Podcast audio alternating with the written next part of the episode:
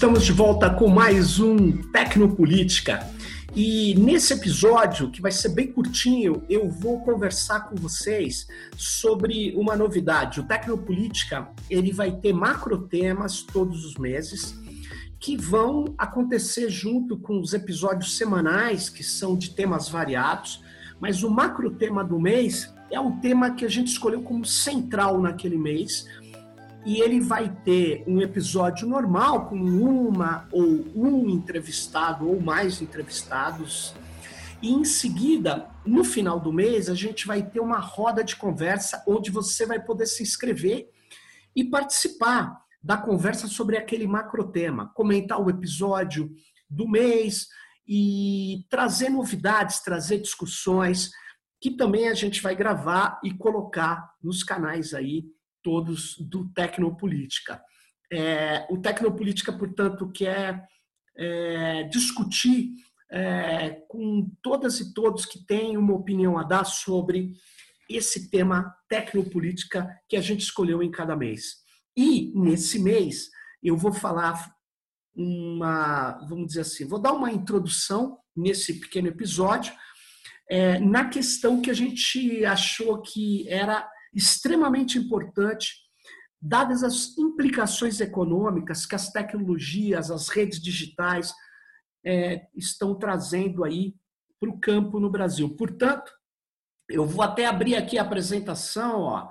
Nós vamos discutir nesse mês, o macro tema desse mês será o ruralismo digital e os riscos da plataformização do campo.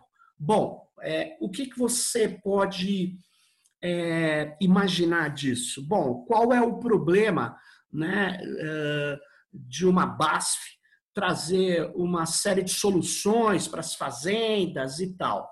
Né? O que, que é que isso pode trazer, né? como, por exemplo, essa plataforma Charvio, né? onde ela coloca uma série de informações que os agricultores abastecem na plataforma da BASF, né? que é a dona desse aplicativo e daquela plataforma. E aí o que acaba acontecendo? Né? Você tem uma relação cada vez maior entre técnicas de inteligência artificial, técnicas de machine learning e também você tem uma série de plataformas entrando forte, consolidando o uso de fertilizantes, agrotóxicos, inseticidas e controlando toda uma cadeia, né, uma cadeia da agricultura e da produção alimentar. Eu estou mostrando uma imagem aqui para quem estiver vendo o nosso vídeo, é, que foi é, é, retirada de um documento muito, muito, muito importante que chama-se A Invasão das Big Techs na Agricultura e na Produção de Alimentos. E esse documento é da Grain, que é uma pequena organização internacional que trabalha para apoiar pequenos agricultores, agricultura familiar, movimentos sociais que lutam por sistemas, vamos dizer assim, alimentares é, que estão sob controle das comunidades e são baseados na biodiversidade. E nesse documento, né, é, que a Grain produziu, nós podemos ver o que está acontecendo no campo hoje.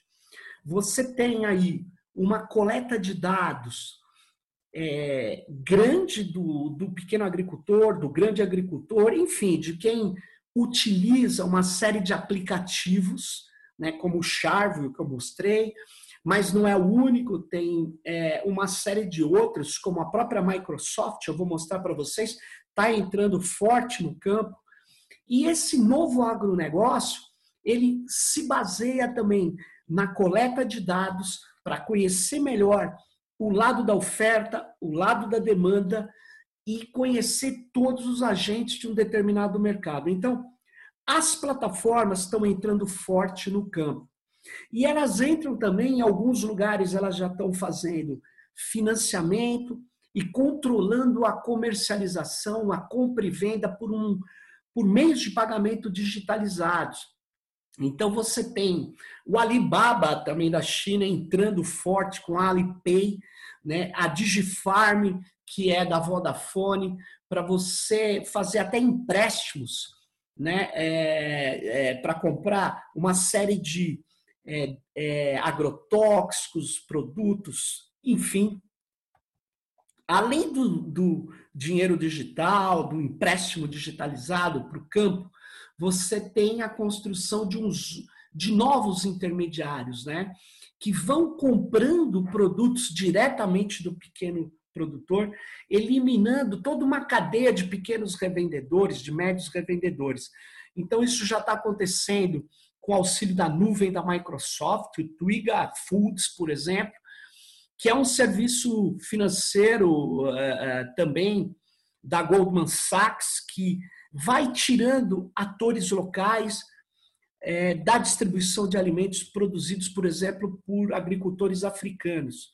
E isso está chegando e tá, é, esse modelo é, tende a se expandir no mundo todo. E, por fim, esse modelo que começa ali com o controle da própria safra, das informações das fazendas, dos sítios, é, ele vai é, gerar uma plataforma também de compra de insumos agrícolas e, no fim, da própria produção agrícola é levada para um comércio eletrônico.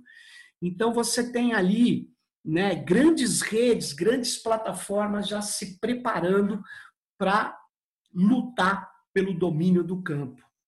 Né? Se você é, vê aqui né, essa nota imprensa que eu trago na tela para quem estiver nos vendo, né, é, da Charville, né, da BASF, Charville Digital Farming Solutions, é, ele diz que é, essa, esse aplicativo, essa solução da agricultura digital da BASF contribui com a otimização de recursos nas lavouras de soja. E aí ele diz que tem um mapeamento digital das plantas daninhas, os agricultores podem reduzir esse, esse uso de herbicidas, de agrotóxicos em 61%. Mas, na verdade, né, eles estão dizendo que estão entrando forte na área da soja, que é Goiás, Mato Grosso, Bahia, e que estão fazendo isso é, como algo que vai beneficiar né, totalmente aí as, a expansão da soja. E a soja, ela é, é na verdade, utilizada mundialmente para ração para gado, principalmente. Não só, mas principalmente. E a soja transgênica é o carro-chefe da agricultura e da economia do Brasil. Existiu até uma pressão para que ela não avançasse na Amazônia aí, em 2019, e o governo Bolsonaro entrou batendo pesado, dizendo que é contra a moratória da soja na Amazônia e que não aceita determinadas restrições dos compradores de soja. E o cultivo da soja transgênica no Brasil, ele, ele tem impactos ambientais, econômicos, sociais extremamente nefastos, e 92% da área total do, do plantio da soja é de organismos geneticamente modificados. Quer dizer, você compra uma soja que resiste ao veneno que contamina o lençol freático e, na verdade, é, faz bem mal, bem mal ao meio ambiente. Mas não me parece que isso esteja é, em vias de ser controlado ou de acabar. O que nós estamos vendo é que quando você vê a Singenta, que é uma velha conhecida do agronegócio e dos ruralistas brasileiros, é uma velha conhecida do pequeno camponês, do agricultor familiar que tenta resistir ao seu império. Eles também se tornam uma plataforma e as imagens que eu estou trazendo aí é a imagem da Singenta Digital. Então ela tem o Crop Wise, o CropWise é uma plataforma que eles dizem que une tecnologias, ferramentas que solucionam os problemas das operações ali do agricultor, utilizando a inteligência artificial para a produção de alimentos que potencialize né, o seu rendimento é, e que, portanto, ele deve ser incorporado pelos agricultores. Né? E ele mostra que eles já trabalham com 4 milhões de hectares do mundo, e aí você vê o mapinha ali que eles divulgam, onde eles têm uma força grande nos Estados Unidos, mas estão ali na África e principalmente na América do Sul. A Singenta, ela trabalha com transgênicos, agrotóxicos, mas também com violência. Tem casos onde ela foi acusada de violar direitos, de participar de armadilhas e de morte e de camponeses no Brasil. Ela foi denunciada pelo relator do, da ONU, né? É, é, tudo isso está disponível aí para vocês darem uma olhada, por causa de um caso onde ela, no Paraná, se envolveu com ataque né, a, a pessoas que denunciavam e que mostravam os trabalhos absurdos dessa corporação. Então, isso me lembra a José Van Dyke, quando ela falava que existe um dataísmo, mas eu queria. Dataísmo é uma crença nos dados, mas também é uma crença que as corporações que mexem com dados, ou no caso, as corporações, são é, sempre é, atuantes dentro de um parâmetro legal ou até mesmo ético. E se você for ver, isso não corresponde, principalmente no campo. E para deixar isso claro, você tinha o Tyrone Hayes.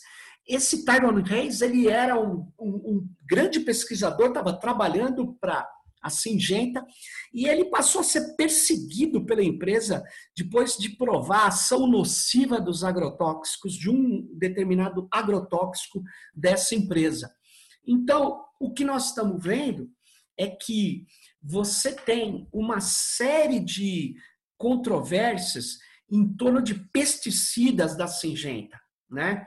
que vão ser ampliados pelo uso dessas plataformas, é, pela facilitação que elas vão ter no campo, pelo domínio que elas vão ter de determinadas áreas.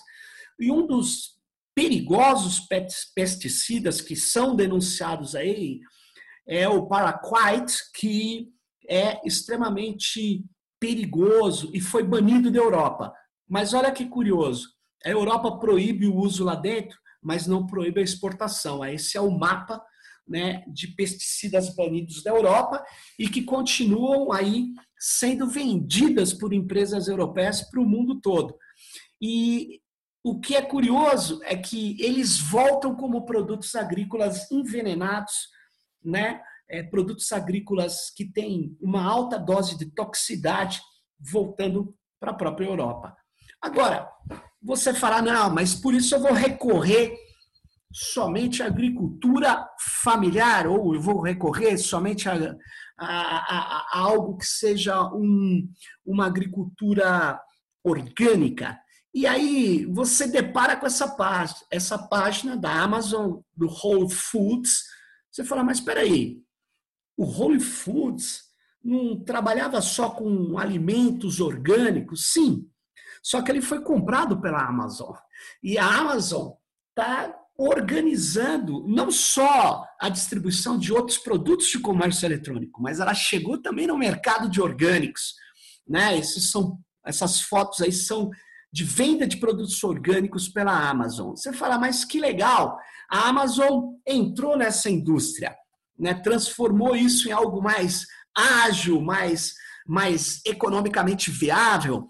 Mas espera aí, se ela fez isso, ela vai retirar de pequenos agricultores, retirar de comunidades, de coletivos, a possibilidade de ganhar dinheiro, de ficar com os recursos nas localidades, nas regiões. Ela vai concentrar tudo. Ela comprou a Whole Foods né, já há uns dois anos por 13 bilhões, ponto 4. 13 bilhões e 400 milhões de dólares.